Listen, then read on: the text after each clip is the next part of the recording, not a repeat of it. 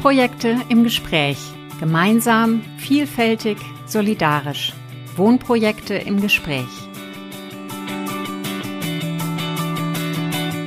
Ich bin Tom Voss. Ich mache Wohnprojekte im Gespräch. Mich interessiert, wie Menschen ihr Wohnprojekt erleben. Wie geht es ihnen da und wie beschreiben diese Menschen ihre Erfahrungen, gemeinsam, vielfältig und solidarisch zu wohnen? Menschen also, die beim Thema Wohnen ihr persönliches Wohl und das Gemeinwohl im Sinn haben. Langjährige Bewohnerinnen und Bewohner norddeutscher Wohnprojekte bilanzieren ihre Erfahrungen. Hallo und willkommen zu Wohnprojekte im Gespräch. Diesmal im Interview Jens Marzian, Wohnprojekt Grevesgarten Hamburg-Bergedorf. Hallo Jens. Du lebst in einem Wohnprojekt. Wo wohnst du und wie kam es dazu? Ich äh, wohne in Hamburg im Stadtteil Bergedorf im Wohnprojekt Grevesgarten. Und dazu kam es vor ja, ziemlich genau 20 Jahren oder etwa 20 Jahren, Anfang der 2000er Jahre. Meine Frau und ich mit unserem ersten Kind wohnten mit Freunden zusammen hier in Bergedorf, gemeinsam in einem alten Haus. Und ja, die Überlegungen waren, diese Wohngemeinschaft oder Hausgemeinschaft aufzulösen und äh, auseinanderzugehen. Und als eine Möglichkeit bot sich an, oder ja, bot sich an, wieder eine kollektive Wohnform zu wählen, diesmal nur anders, äh, weil wir davon erfahren hatten oder mitbekamen, auch durch unsere Mitbewohner vor allem, dass es in Bergedorf Ideen gab, ein Wohnprojekt zu gründen. Und äh, ja, dann haben wir uns umgehört und Kontakt aufgenommen und äh, ja, rutsch, rutschten so in diese, in diese Gruppe hinein. Äh, es gab noch keinen konkreten Ort in Bergedorf, es gab kein Grundstück, keine Gebäude. Es gab Ideen vielleicht vor den Toren Hamburgs, hier in der Nachbargemeinde in Wentorf, auf dem Gelände einer ehemaligen Kaserne. Mhm. Ähm, die, die äh, aufgegeben worden war, dort unter Umständen irgendwas zu machen. Ja, das ja. Ähm, Jens, wir sind also hier in ähm, Grevesgarten, mitten im Bergedorf, ähm, Stadtzentrum von Bergedorf, dem Hamburger Stadtteil Bergedorf. Und ähm, das Wohnprojekt Grevesgarten, äh, was du jetzt auch schon erwähnt hast, in dem ihr hier wohnt, wir sitzen hier in deinem Wohnzimmer. Du guckst raus, nahezu ins Grüne. Also das ist zwar städtisch, aber auch gleichzeitig begrünt mit schönen alten Bäumen. Magst du gleich auch noch ein bisschen was zu dir sagen, äh, wer du so bist? Mhm. Ja, ich bin äh, 59 Jahre alt, ähm, lebe seit den 90er Jahren in Hamburg, bin der Liebe und des Studiums wegen nach Hamburg gekommen. Ähm, und die Liebe währt immer noch an. Also dabei ist es geblieben, Studium ja schon lange nicht mehr. Ich äh, habe unterschiedliche Sachen gemacht. Ähm, ich war unter anderem Bankkaufmann, Organisationskaufmann. Ich habe gewerkschaftliche Bildungsarbeit gemacht. Ich habe in der Unternehmensberatung, in der Sozialen gearbeitet. Ich habe in der sozialen Hausverwaltung gearbeitet und äh, die letzten Jahre beschäftigen mich, äh, beschäftigt mich das, was mich im Privaten äh, beschäftigt hat, nämlich Wohnprojekte, auch beruflich. Ich bin äh, seit etwas mehr als seit drei Jahren äh, bei einem der Hamburger Baubetreuer bei Stadtbau Hamburg äh, beschäftigt. Und betreue dort soziale Bauvorhaben. Nennen mhm. wir es mal, gehen wir mal ein bisschen weiter. Das geht also, über Wohnprojekte ja, hinaus. Ein bisschen doppelt gemoppelt qualifiziert genau. für diesen Podcast. Also sowohl privat lebst du mit deiner Familie, jetzt mit deiner Frau hier im Wohnprojekt, genau. als auch äh, beruflich äh, eng verbunden mit den Fragen von Wohnprojekten und den Strukturentwicklungen von Wohnprojekten. Ja. Äh, arbeitest du auch hier zu Hause im Homeoffice oder bist du im äh, Büro meistens?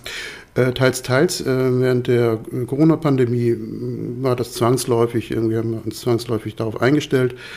Äh, ich arbeite lieber im Büro und ja, wenn sich die Möglichkeit ergibt oder das angezeigt ist, dann kann ich sofort umswitchen mhm. und kann auch sehr gut hier zu Hause arbeiten. Mhm. Die Voraussetzungen sind ideal sozusagen. Was ist für dich das Besondere am Wohnprojekt Grevesgarten? Das Besondere am Wohnprojekt Grevesgarten ist seine Vielfältigkeit oder ja, die Vielfalt. Ähm, wenn man sich mit dem Thema beschäftigt, dann ist ein Ratschlag, den man bekommt, gern mal der, dass gesagt wird, haltet es möglichst einfach. Also möglichst nur Neubau oder Altbausanierung, äh, möglichst nur eine Architektin, einen Architekten und, und, und. Also möglichst einfach. Und ähm, wir haben relativ schnell festgestellt, in diesem Wohnprojekt äh, findet genau das Gegenteil statt. Weil wir haben ein Bestandsgrundstück gekauft mit, äh, also ein Grundstück mit Bestandsgebäuden. Wir haben, na, da kommen wir wahrscheinlich im Weiteren noch dazu, was diese Vielfalt ausmacht. Und es hat sich in meinen Augen, nach meinem Dafürhalten, als äh, großer Glücksfalle erwiesen, weil ähm, diese Unterschiedlichkeit zu, zu bewältigen, die stärkt auch, die macht auch. Mhm. Das ist in meinen Augen auch ein Erfolgsfaktor letztendlich, weil Vielfalt heißt auch, dass äh, ganz unterschiedliche Menschen hier ihren Ort finden konnten und gefunden haben. Und das war ursprünglich äh, ein Ansinnen, nämlich zu sagen, wir sind eine Gruppe und wir wollen mit den unterschiedlichen Voraussetzungen, die wir haben, äh, Kinder, keine Kinder, jünger, älter, als Paar, einzeln, weniger Geld, mehr Geld, wir wollen einen Ort schaffen oder einen Ort finden, wo wir alle so zusammenleben können, mhm. wie wir uns das vorstellen. Wir wollen nicht alle gleich sein. Es sind teils alte Häuser hier auf dem ja. Grundstück. Ich habe mein Fahrrad direkt vor dem alten geparkt, in dem ihr hier oben wohnt. Es sind auch Neubauten, circa so 50 Leute wohnen hier, große und kleine, ältere und junge, so in der Art. Ist das richtig? Ähm, die Gebäude sind, also das erste Haus, in dem äh, sind wir jetzt auch, wurde 1890 errichtet. Mhm. Also äh, die sind über 130 Jahre alt, die Gebäude hier. Und äh, es sind fünf Bestandsgebäude, die hier noch stehen, Ein- und Mehrfamilienhäuser. Hier wohnen mittlerweile, ja, das hängt immer, eigentlich müsste ich jetzt durchgehen, die einzelnen Häuser und zählen, wie viel sind wir denn gerade? Ich würde mal sagen, wir sind um und bei etwas über 50 Erwachsene und etwas über 20 Kinder. Mhm. Stand heute. So. Und ähm, du bist hier Mitglied der Genossenschaft, die das Grundstück, von dem du sprachest, äh, erworben hat. Oder bist du auch Eigentümer und, und Mieter? Also erklär noch mal so ein bisschen die innere Struktur. Ja, auch das hängt wieder zusammen mit dem, mit dem Vielfältigen. Äh, eigentlich war es einfach geplant und einfach gedacht, nämlich äh, als äh, in der Rechts- und Organisationsform einer Genossenschaft. Stellte sich aber relativ schnell heraus, ähm, dass das so ohne weiteres nicht möglich war, weil mhm. es fehlte am Anfang ähm, Eigenkapital. Und dieses Eigenkapital, also fehlte der jungen Genossenschaft, die wir 2002 gegründet haben. Und eine mögliche Lösung war, und diesen, den Weg sind wir dann auch gegangen, ähm, dass ein Teil als individueller Eigentümer eingestiegen sind in das Projekt und äh, ein Teil im, mit der eigens dafür gegründeten jungen Genossenschaft irgendwie. Wir sind also Ganz formal sind wir eine Wohnungs Wohneigentümergemeinschaft, eine WEG. Und diese WEG, die Eigentümer dieser, in dieser WEG sind individuelle, also individuelle Eigentümerinnen an Wohnungen oder einzelnen Häusern und äh, die Genossenschaft Grevesgarten. Das mhm. sind die Eigentümer. Und die Anteile liegen ungefähr 50-50. Das heißt, man kann sagen, 50 äh, Prozent der Wohnfläche sind in, im individuellen Eigentum und 50 Prozent im genossenschaftlichen Eigentum. Und die genossenschaftlichen Wohnungen, klar, die werden vermietet. Ein Großteil der Wohnungen sind ähm, öffentlich gefördert. Das heißt, mhm. wir haben ja einen öffentlich geförderten sozialen Wohnungsbau realisiert. Das wollten wir auch bezahlbares Wohnen ermöglichen. Das heißt natürlich auch, dass diejenigen, die in diesen Wohnungen wohnen, über begrenzte finanzielle Mittel verfügen. So, das ist, äh, ist ja gehört ja mit zum. Ihr seid dann auch noch eng verbandelt mit dem Wohnprojekt Gojenbergsweg oder Gojenberg. Genau, das kam, das war ganz, es war ganz lustig. Äh, es kam, äh, muss 2010, 2011 gewesen sein, kam der Anruf aus der Agentur für Baugemeinschaft, die in der ähm, Behörde für Stadtentwicklung und Wohnen in, in Hamburg sich um die ähm, Bedürfnisse von Baugemeinschaften, Wohnprojekten kümmert, schon seit äh, auch Anfang der 2000er Jahre, kam der Anruf, ja, wir haben hier ein, ein Grundstücksangebot in Bergedorf, darauf könnte eine Baugemeinschaft, ein Wohnprojekt errichtet werden. Ihr habt doch bestimmt noch unversorgte Mitglieder auf eurer Warteliste. Oh, so lief das. Mhm. So lief das. Und wir haben sofort gesagt, na klar haben wir unversorgte Mitglieder, also mit Augenzwinkern unversorgte Mitglieder auf unserer Warteliste. Wir hatten gar keine Warteliste. Äh, aber wir haben gemerkt, okay, das äh, ist eine einmalige Gelegenheit. Und so ist dann mhm. auf dem äh, Hubschrauberlandeplatz des ehemaligen AK Allgemeinen Krankenhauses Bergedorf ein Schwesterprojekt, Wohnprojekt entstanden. in den Jahren 12, 100 Meter von 20, hier. äh, Mhm. 2012, 2013. Und da war die Frage, in welcher Form, Organisation und Rechtsform, äh, wird dieses Projekt äh, realisiert. Und es kam von den, aus der Gruppe die Anfrage an die Genossenschaft Grevesgarten, ob die Genossenschaft Grevesgarten dort nicht als EG weiteren Wohnraum schaffen will, öffentlich geförderten. Und so haben wir es dann auch gemacht.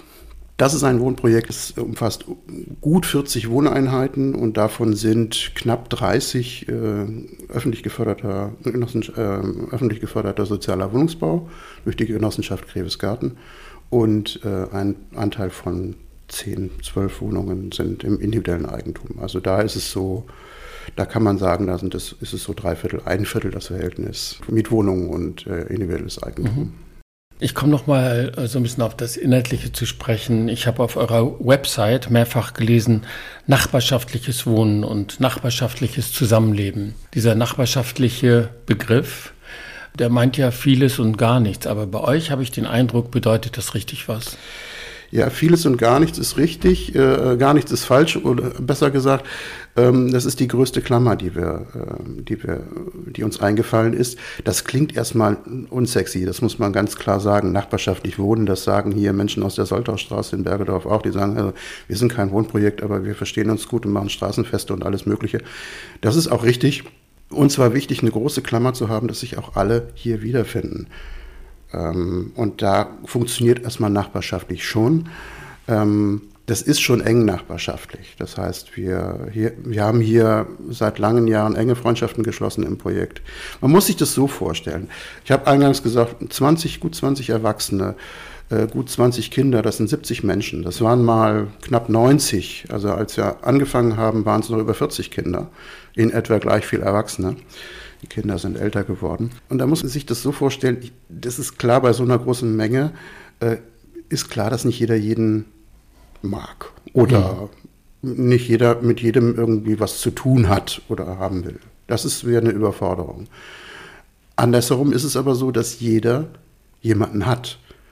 Nicht nur Einzelne, sondern dass es kleinere Gruppen gibt, die gemeinsame Interessen, Vorlieben, Gefühle, wie auch immer miteinander teilen. Und das ist das Gute. Hier geht viel, viel kann, nichts muss, ist so ein, vielleicht ein Satz, den man hier sagen kann. Du selbst wohnst hier mit deiner Frau, bis dahin auch mit euren Kindern, die jetzt schon Ja. ausgewachsen sind. Ne? Unsere Kinder sind ausgezogen. Ja. Also das ist so, plötzlich äh, verändert sich dann. Naja, das sind jetzt 20 Jahre, die wir an, an dem Projekt dranhängen. Wir sind 2007 eingezogen alle. Wir leben also im 17. Jahr im Projekt. Und das, äh, wenn man das so durchgeht, ja, die Kinder sind, viele Kinder sind nicht mehr da. Also es sind über 20, 30 Kinder, Menschen leben nicht mehr hier. Ähm, weil das Leben halt sie woanders hinspült. Das ist ganz, ja, ganz spannend auch passiert. Ihr seid ja auch gestartet und lebt ja auch mit ökologischem Anspruch Ja. und in eigener Trägerschaft und selbst verwaltet. Äh, was ist für dich daran das Besondere? Ja, ökologisch muss man sehen, ähm, da haben wir immer den Ansatz vertreten, also man muss unterschiedliche Zielsetzungen auch miteinander in Einklang bringen. Sonst, äh, wir sind, wie sagte mal eines der, oder äh, das erste Wohnprojekt hier im Bezirk, das ist die Ökosiedlung. Viele äh, kennen sie gar nicht oder sie ist so ein bisschen in Vergessenheit geraten. Da kann man sagen, ja, okay, die sind in, die sind sehr früh in, in Bergedorf mit einem ökologischen äh, Anspruch gestartet. Bei uns war es halt so, dass wir versucht haben, mehrere Ziele äh, in Einklang miteinander zu bringen. Bezahlbares Wohnen heißt auch, dass finanzielle Mittel begrenzt sind und äh, ökologisches Wohnen hat seinen Preis. Das heißt, wir äh, haben das nie ausgereizt. Ähm, wir haben nie das i-Tüpfelchen auf das Ökologische draufgesetzt, weil das einfach überproportional viel Geld gekostet hätte. Wir haben versucht, es bezahlbar zu halten. Wir haben in, den, in 2005 und 2006, als wir hier saniert und neu gebaut haben, haben wir einen KfW-Standard 60 errichtet in den Neubauten. Das war bezahlbar. Die Altbauten, die wir saniert haben, Mehrfamilienhäuser nach dem Energie, Niedrigenergiehausstandard äh, der Energieeinsparverordnung von 2004 äh, saniert, das wenn ich das richtig verstanden habe und richtig wiedergebe, war in 2005 waren die einzigen Häuser in Hamburg, die energetisch, äh, Altbauten, die energetisch auf so einen Standard gehoben worden sind, angefasst worden sind. Ja, das zum, zum Ökologischen. Mhm. Und dann habe ich den Eindruck, spielt auch auf eurer Website der Anspruch eigener Träger und Selbstverwaltung eine, eine deutliche Rolle, auch im Selbstverständnis, in der Definition von euch als Wohnprojekt. Ja, äh, jetzt meine persönliche Meinung ist, dass das eines, äh, auch einer der, eines der Schlüsselkriterien ist in Wohnprojekten. Selbstverwaltung, ich nenne das immer flapsig so, wenn man sich selbst verwaltet, dann kommt man nicht auf dumme Gedanken. Also wenn man einfach nur da sitzt und äh, sich überlegt, okay, womit beschäftigen wir uns? Denn da kann man, kann man auch viel falsch machen, glaube ich. Ja, interessant, weil dieses ähm, Stichwort Selbstverwaltung und auch eigene Trägerschaft, das ist ja einerseits ein besonderer Anspruch und auch andererseits eine besondere Verpflichtung und auch eine besondere Aufgabe und Belastung. Und äh, das hat euch dennoch gereizt und äh, das spielt offenbar eine besondere Rolle hier im Wohnprojekt. In dem Punkt Selbstverwaltung, da kommt halt, oder es ist wie in einem Brennglas, dort kommt halt diese, ganz, diese gemeinschaftliche und geteilte Verantwortung für das Ganze äh, zum Tragen. Also ähm, es ist wie ein kleines Wohnungsunternehmen, das wir, das wir hier führen und da gibt es bestimmte Aufgaben, die müssen erfüllt werden. Die kann man natürlich auslagern in der Wohnungs- oder Hausverwaltung, wie auch immer. Das hat bestimmte Nachteile, brauchen wir jetzt nicht drauf eingehen. Ich finde eher, dass die, Vor dass die Vorteile einer Selbstverwaltung überwiegen. Das ist zwar eine Menge Arbeit, das ist richtig. Das ist sehr, sehr viel Arbeit. Auf der anderen Seite ist es ein gutes Gefühl, ähm, Entscheidungen selber in der Gemeinschaft zu treffen. Und zwar so zu treffen, wie, wie die Gemeinschaft sie braucht. Das ist manchmal viel mhm. Diskussion, äh, manchmal ist es einfach schnöde Büroarbeit. In jedem Fall viel. Da muss man halt gucken, wie man diese Aufgaben verteilt. Das ist mit Sicherheit das größere Thema. Äh, ja, dann regelmäßige Arbeitsgruppen. Ja, Na, wir bedienen äh, in der, in der Genossenschaft, äh, gibt es, das haben wir anfangs gar nicht so, also sind wir auch eingewachsen, niemand hatte die Erfahrung, aber äh, ja, in einer Genossenschaft gibt es einen Vorstand, gibt es einen Aufsichtsrat, da müssen äh, Ämter besetzt werden, da müssen bestimmte Regularien eingehalten werden.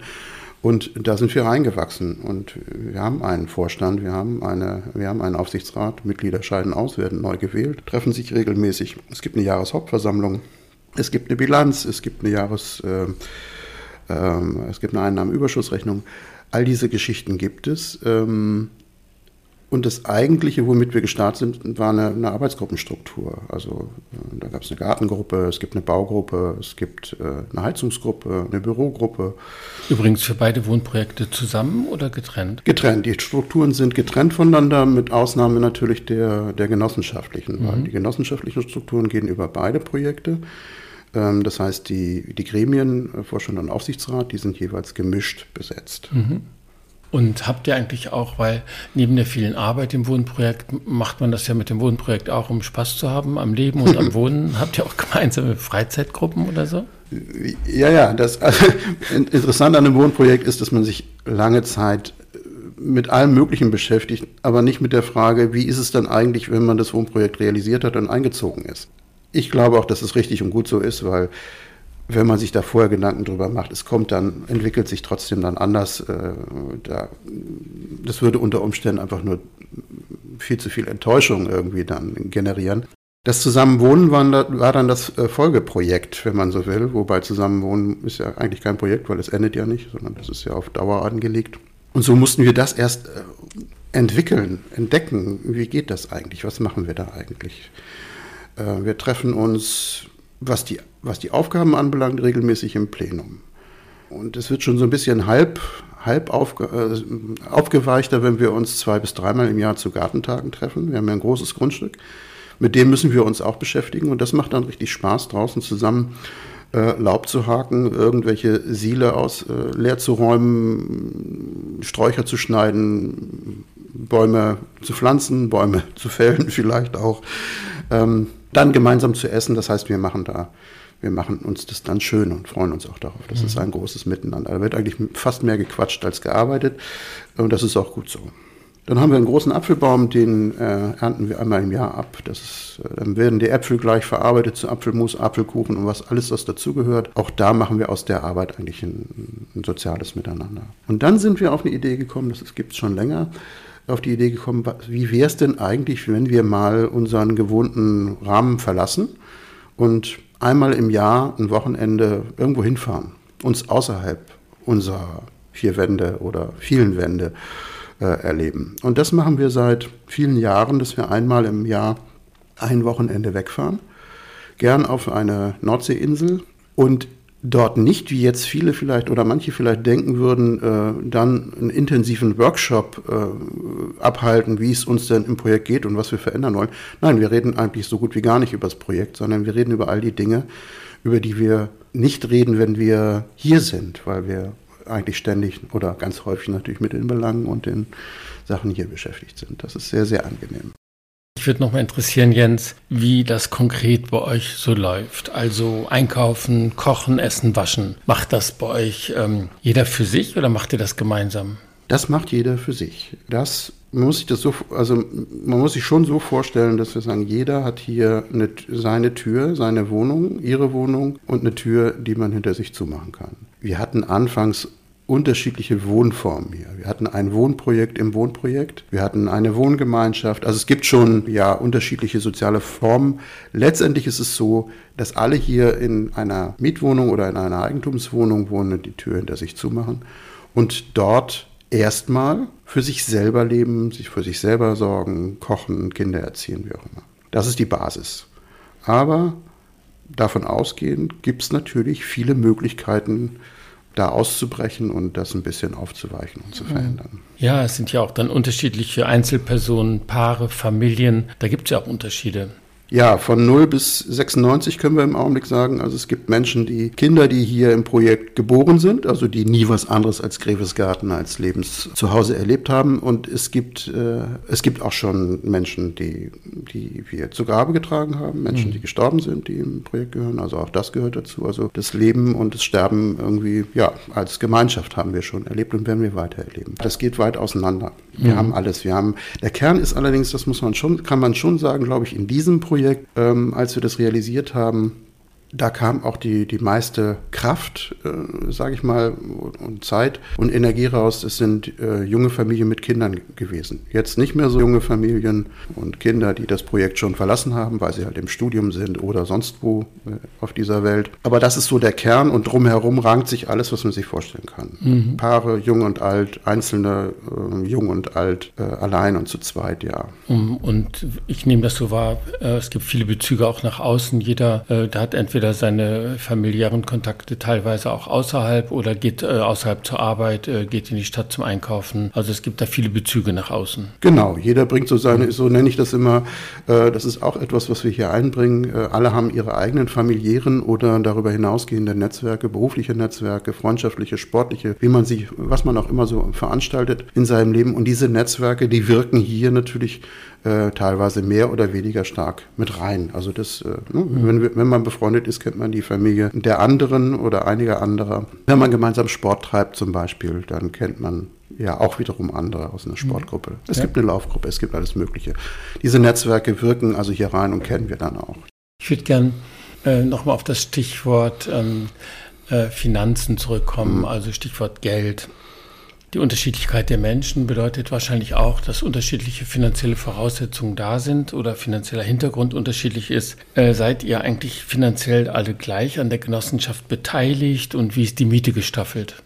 In der Genossenschaft zwingend Mitglied sind die Mieterinnen und Mieter genossenschaftlicher Wohnungen. Das ist zwingende Voraussetzung, wenn man da eine Wohnung, wenn man Mieter wird in einer der äh, genossenschaftlichen Wohnungen Grevesharten, wird man Genossenschaftsmitglied. Wir haben versucht, wir, also anfangs, ich komme nochmal auf den Punkt zurück, es war ja ursprünglich als rein genossenschaftliches Projekt geplant. Das haben wir dann so nicht umgesetzt, realisiert. Unsere Regel hier ist, dass jede Wohneinheit, jede Wohnung, egal ob im individuellen Eigentum oder im genossenschaftlichen, mit einem, mindestens einem Mitglied, mit einer Person Mitglied in der Genossenschaft ist. Sodass sich auch die individuellen Eigentümerinnen quasi als verbunden fühlen dem genossenschaftlichen Ganzen. Die Mieten der genossenschaftlichen Wohnungen sind, es sind überwiegend öffentlich geförderte Wohnungen, die sind je nach Einkommen festgelegt. Öffentliche Förderung bedeutet, dass die Quadratmeter-Mieten festgelegt sind über den gesamten Förderzeitraum. Der Förderzeitraum sind in der Regel 30 Jahre und daran kann nichts verändert werden. Das heißt,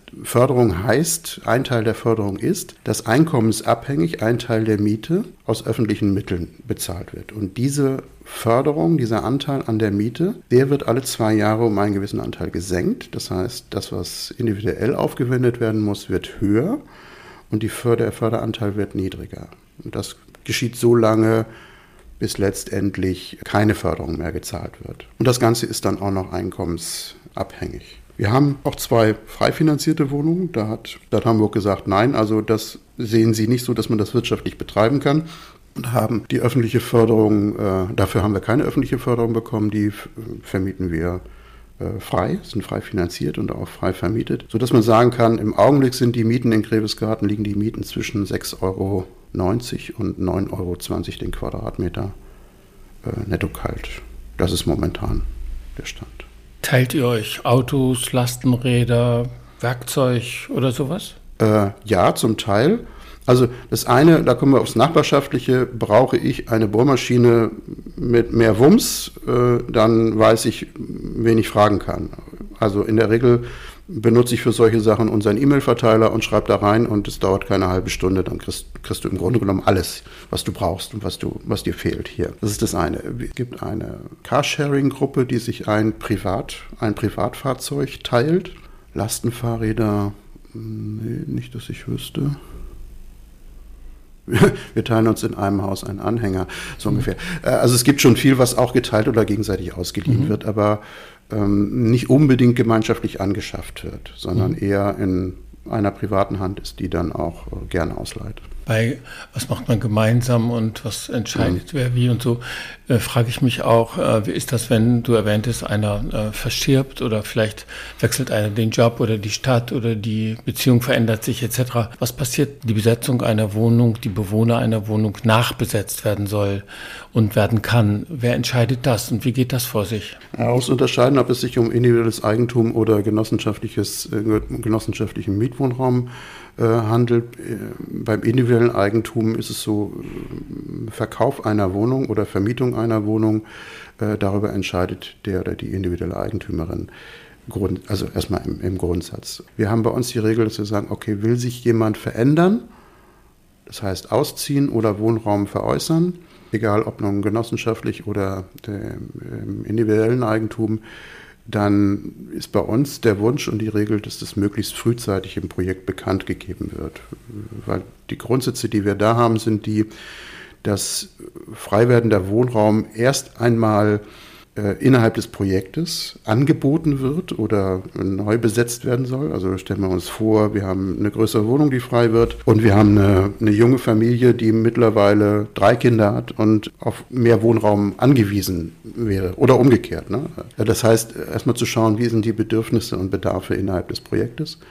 Äh, dann haben wir ein Schwesterprojekt, Guyenbergs Weg. Der nächste Schritt ist der, dort anzufragen nach Interesse. Und erst dann, wenn wir Veränderungen nicht innerhalb dieser beiden Projekte abbilden können, gehen wir, gehen wir nach außen und bieten das auf dem freieren Markt an aber dann in der Regel auch wieder über die Gemeinschaften von Wohnprojekten. Also auch da gibt es ja ein Netzwerk. Entstehen dann Mehrheitsentscheidungen oder ist das konsensual? Ja, was die Mietwohnungen da ist, da haben wir die höchste Fluktuation. Im Eigentum gibt es eigentlich äh, so gut wie keine mhm. äh, Fluktuation. Das Eigentum ist hier auch selbst genutzt und das ist auch gut und wichtig, äh, dass das möglichst lange so bleibt und nicht äh, fremdgenutzt ist. Also die höhere Fluktuation ist eindeutig, wenn man denn überhaupt davon reden kann, ähm, hier wird vielleicht alle zwei Jahre mal eine Wohnung frei. Im Genossen, also im genossenschaftlichen Mietwohnungen, in den genossenschaftlichen Mietwohnungen. Und dann ist es so, ja, wir haben eine Mietergruppe, die trifft quasi, also die macht es mit dem, mit dem Bewerbungsverfahren, die trifft mhm. eine Vorauswahl und äh, das Plenum, der, die Gemeinschaft entscheidet dann letztendlich. Das habe ich auch so verstanden, das ist letztlich eine Plenumsentscheidung. Ja. Wie wichtig ist Zeit für dich hier im Wohnprojekt Grevesgarten? Also wer studiert, wer arbeitet, wer Kinder oder Eltern hat, vielleicht sogar die versorgt und gepflegt werden müssen oder wer in Rente ist, all solche Menschen haben ja unterschiedlich viel Zeit für Aufgaben, aber auch für Aktivitäten im Wohnprojekt. Wie ist das für dich? Mir liegt das Projekt sehr am Herzen, deswegen gebe ich gern viel Zeit rein. Ich weiß aber, dass das nicht äh, für alle, nicht allen so geht, dass sie das können.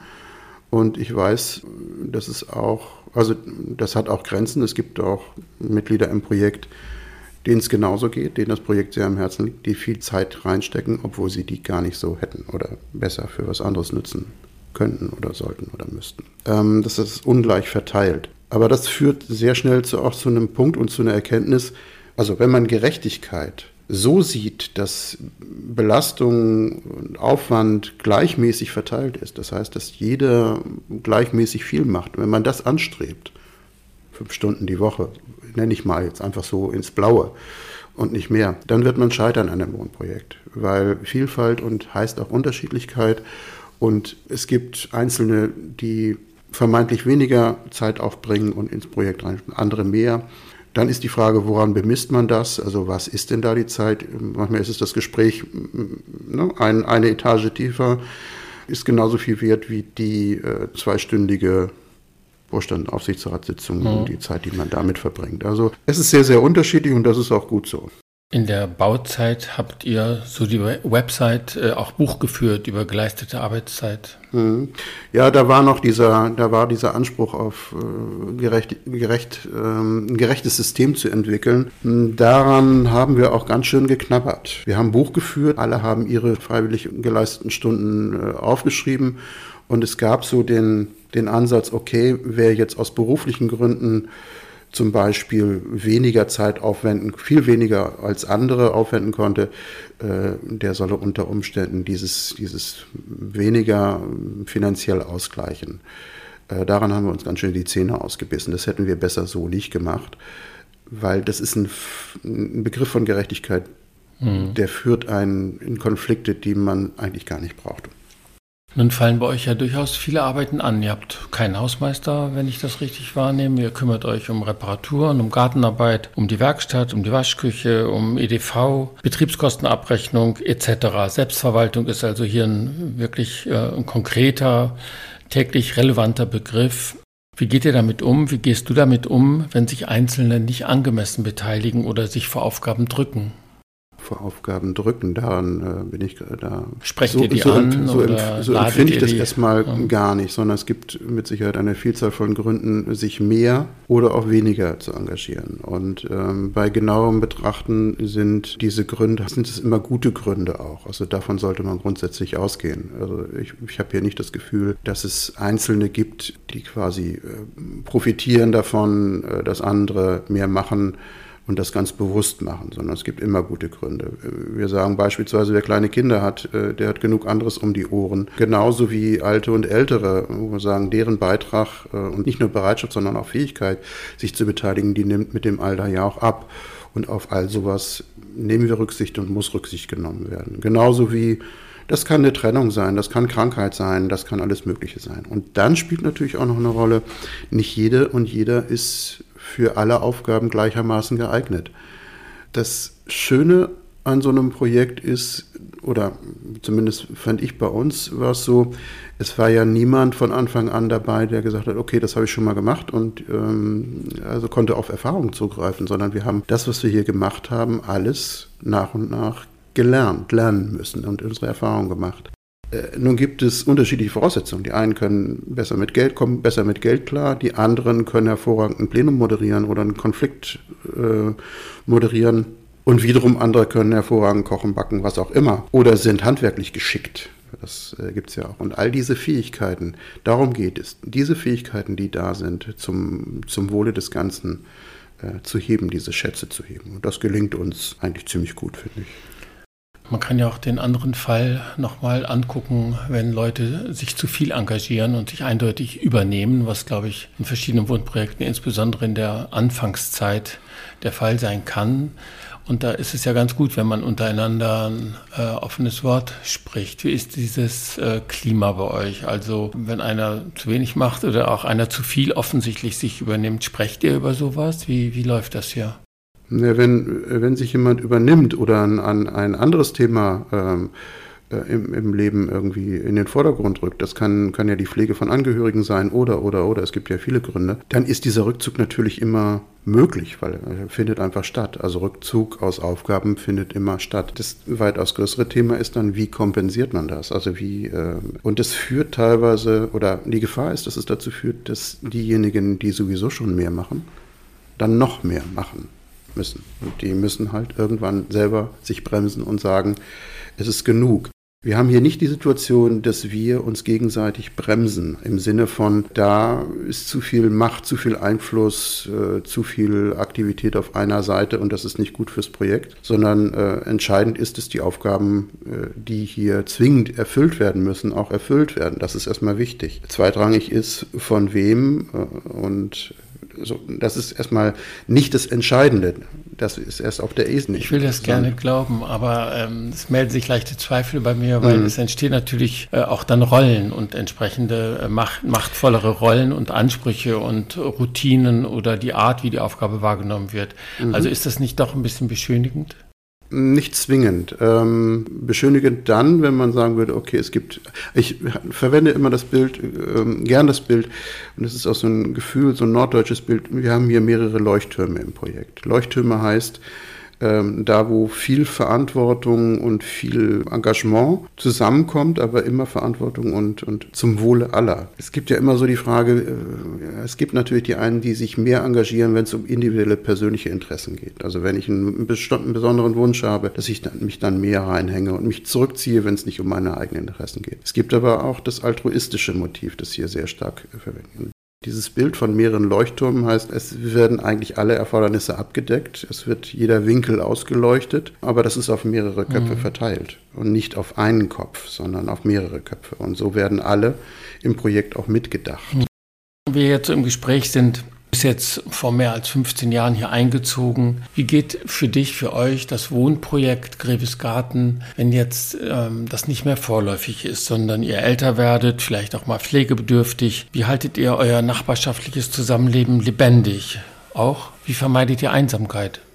Also lebendig, das eine ist, wir haben, wir haben ja eine sehr heterogene Struktur. Wir haben Einzel- und Mehrfamilienhäuser, wir haben ein großes Grundstück und es war eigentlich immer so, äh, wenn man mal losgeht und sagt, okay, ich gehe noch mal eben einkaufen und nach zwei Stunden immer noch nicht zu Hause ist, dann macht sich der Partner oder die Partnerin keine Sorgen.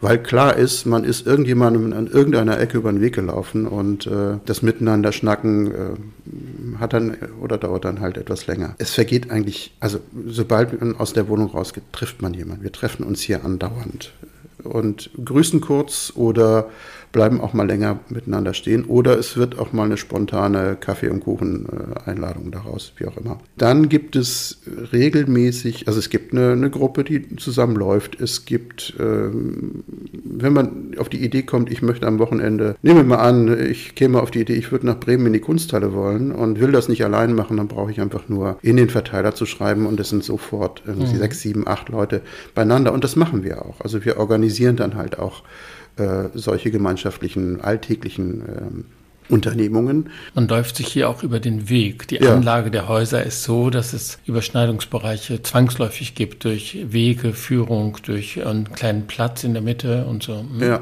ja, und unsere Wiese oben, die Streuobstwiese, wo wir dann im Sommer, wenn wir, wir machen einmal im Jahr ein Sommerfest, also setzen uns alle gemeinsam raus mhm. und Bierbänke, bringen alle was zu essen mit und äh, verbringen Sagt ein. ein Bewohner 96? Also stellt ja. sich die Pflegefrage für euch auf? Ja, das war ein Thema am Anfang und ähm, da hole ich mal so, vielleicht nicht, nicht, will nicht ausholen, aber das ist ein schwieriges Thema für Projekte. Ich bin persönlich der Meinung, dass es, ähm, man kann Projekte so aufbauen und das mitdenken, äh, aber für den, das Normalprojekt, sage ich mal in Anführungszeichen, ist es erstmal eine Überforderung, weil Pflege hat eine Menge Aspekte, die man da berücksichtigen muss. Und da geht es dann über das Nachbarschaftliche eindeutig hinaus. Und hier in, in, im, im Projekt Rebesgarten, wie auch in den meisten anderen Projekte, die ich, Projekten, die ich kenne, in Hamburg und Umgebung, ist es kein Thema, das äh, von Anfang an ganz bewusst irgendwie mit aufgenommen worden ist. Und das hat Gründe, glaube ich. Pflegebedürftigkeit spielt natürlich eine Rolle im Projekt. Also nehmen wir den Fall Mehrfamilienhaus, ähm, Dachgeschoss und die Hüfte ist kaputt und ich komme nicht mehr hoch. Das heißt, der Wunsch, äh, in eine kleinere und möglichst äh, barrierefreie Wohnung zu ziehen im gleichen Projekt, der nimmt mit dem Alter und den Beschwerden, die damit verbunden sind, zu. Und dieses Bedürfnis, dem können wir mit, den, mit der geringen Anzahl von Wohnungen nicht gerecht werden. Das muss man ganz klar sagen. Also wenn man so denkt, okay, je älter die Menschen werden, desto mehr zieht es sie ins Erdgeschoss. Ähm, ja, diesem demografischen Prozess können wir hier nicht mit Wohnraum begegnen in dem Sinne. Wir können nicht kleinere Wohnungen, mehr kleinere Wohnungen im, im Erdgeschoss äh, generieren, als wir haben. So ist es nun mal. Wie macht ihr das eigentlich, wenn jetzt zum Beispiel eine Familie eine Eigentumswohnung hat mit ganz vielen Zimmern, sagen wir mhm. fünf Zimmer und mhm. drei Kinder oder so, und ähm, die Kinder sind aus dem Haus und eigentlich hat eine andere Familie jetzt drei Kinder, aber die haben diese Eigentumswohnung sozusagen nicht und tauscht der Wohnung oder, oder wie läuft so ein Prozess eigentlich? Nein, das hat bisher nicht stattgefunden, ähm, ein Wohnungstausch auf, auf diesen Ebenen. Vielleicht sind wir einfach noch nicht so weit, dass wir mhm. an, der, an dem Punkt sind. Ähm, die Entwicklung, die du beschreibst, ja, die haben wir, die kennen wir hier. Aber da es sich auf der einen Seite um individuelles Eigentum handelt, also das wird in der Regel, wird es, sagen wir es mal so, wir haben durchaus in zwei Fällen sind die Eigentümerinnen der sind Eigentümerinnen von Wohnungen nicht eingezogen oder ausgezogen und haben ihre Wohnung äh, extern vermietet. Also so. Und das ist auch okay so. Und wenn die nachbelegt wurden, das hatten wir auch schon, äh, dann spricht auch das Projekt mit. Also hat da nicht das Recht, aber zumindest wird es so von den Eigentümerinnen empfunden. Äh, wird, eine, wird eine Eigentumswohnung vermietet, dann ähm, wird im Idealfall die Gemeinschaft mit einbezogen, ähm, an wen vermietet wird. Mhm. Aber das, der Fall, den du beschreibst, da ist plötzlich viel mehr Wohnraum vorhanden, als man eigentlich gemeinschaftlich äh, äh, eigentlich noch braucht. Dass der dann innerhalb des Projektes umgenutzt wird oder dass da Tausch das haben wir so noch. Es könnte auch andersrum denkbar sein, dass ähm, eine Familie ähm, zwei Flüchtlinge oder drei Flüchtlinge aufnimmt äh, für zwei, drei Jahre und eine andere möchte das nicht, dann tauschen die die Wohnung. Also das wären ja alles gerade im Wohnprojekt denkbare Prozesse. Ja, wir haben, wir haben äh, gerade, also wo du das Stichwort äh, Flüchtlinge oder Geflüchtete wählst, wir haben das einmal, wir haben einmal ein paar ein iranisches Paar, das wir in eine genossenschaftliche Wohnung ähm, aufgenommen haben, dem wir, wir haben einen Altbau saniert und durch Dachgeschossausbau in 2016 äh, zwei, zwei weitere Wohnungen generiert und äh, da war natürlich die Frage, an wen wird vermietet und äh, da haben wir ein, ein Paar aus dem Iran vermietet und wir haben eine, ein äh, Paar aus, aus der Ukraine aufgenommen, als jetzt eine Wohnung frei wurde. Wobei man da sagen muss, das war wirklich ein Notfall in dem Sinne und äh, da lebt eine viel zu große Familie auf viel zu kleinem Raum. Und entweder halten sie das so lange aus, bis eine größere Wohnung frei wird im Projekt, ähm, oder sie finden woanders was. Aber erstmal sind sie hier, äh, haben sie hier ihren Rückzugsort gefunden als kleine Familie. Äh, da müssen wir schauen, wie sich das entwickelt. Mhm. Vielleicht ergeben sich da bald Möglichkeiten. Müssen mhm. wir mal gucken. Ja, ist das Projekt auch im Prozess, ja. auch im Prozess des individuellen Älterwerdens, auch du ja, auch mit deiner Frau. Ja. Das, das ähm, umfasst uns ja alle. Ne? Ich komme doch mal. Mh, hm, auch auf die Belastbarkeit und Arbeitsfähigkeit so ein bisschen zurück, auch mhm. innerhalb des Projekts. Es gibt so einen kleinen unscheinbaren Satz auf eurer Website und der lautet noch, äh, können, wird das Projekt vielmehr ehrenamtlich betrieben. Was, mhm. was meint das? Ach Gott, den Satz kenne ich gar nicht. Müsste mal wieder auf unsere Website schauen. Also überlegt ihr den Betrieb ähm, in, in, professionelle Hände zu legen oder in Dienstleister zu bitten, das zu machen? Also bisher haben wir das äh, nicht offen diskutiert, also das, steckt unter Umständen nicht dahinter. Es kann natürlich durchaus sein, dass es im Einzel... Also man muss immer schauen. Wenn man bestimmte Aufgaben nicht mehr ehrenamtlich äh, in der Freizeit irgendwie bedienen kann, dann muss man schauen, wie man, äh, wie man das organisiert, dass diese Aufgabe dass diese Aufgaben irgendwie erfüllt werden. Äh, also auch die äh, Selbstverwaltung hat Grenzen. Also bestimmte Sachen machen wir auch gar nicht selber. In der, gerade in der Mietverwaltung, in der Mietenverwaltung nutzen wir natürlich externe Dienstleister. Wir haben Steuerberaterinnen, mit der wir arbeiten und, und, und. Das ist sowieso schon ausgelagert mir fällt eigentlich ein anderer, mir fällt ein Satz ein, den, da waren, haben wir das noch gar nicht realisiert, da waren wir noch im Anflug auf dieses Wohnprojekt. Ähm, und es fällt mir ein Satz ein von, ich meine, Helmut Rose heißt der Brachvogel EG Urgestein.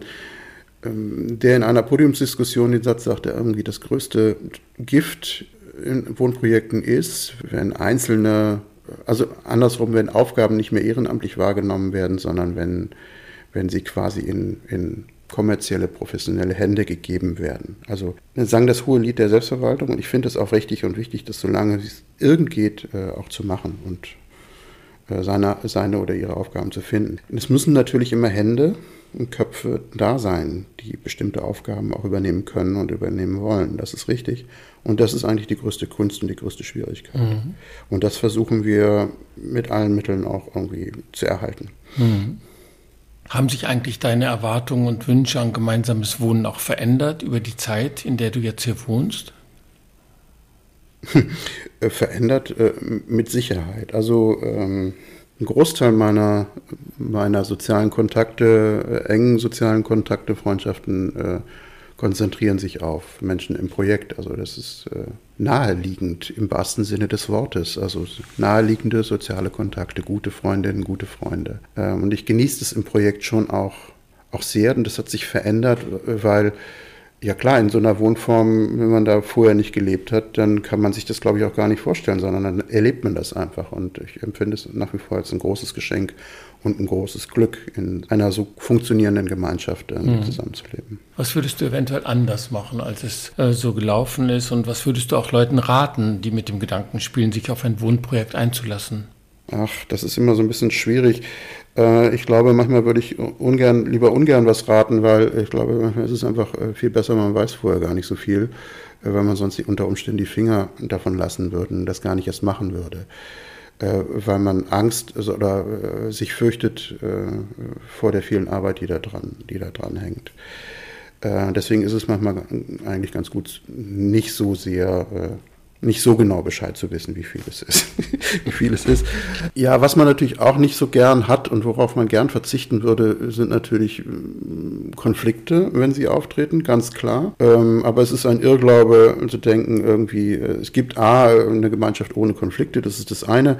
Und auf der anderen Seite, naja, keine Konflikte heißt auch irgendwie allein vor sich hin zu mümmeln in einer Wohnung. Und dazu habe ich ehrlich gesagt auch keine Lust. Dazu ist mir das Leben viel zu lieb und dazu bin ich viel zu sehr mit anderen Menschen zusammen. Das gehört halt dazu.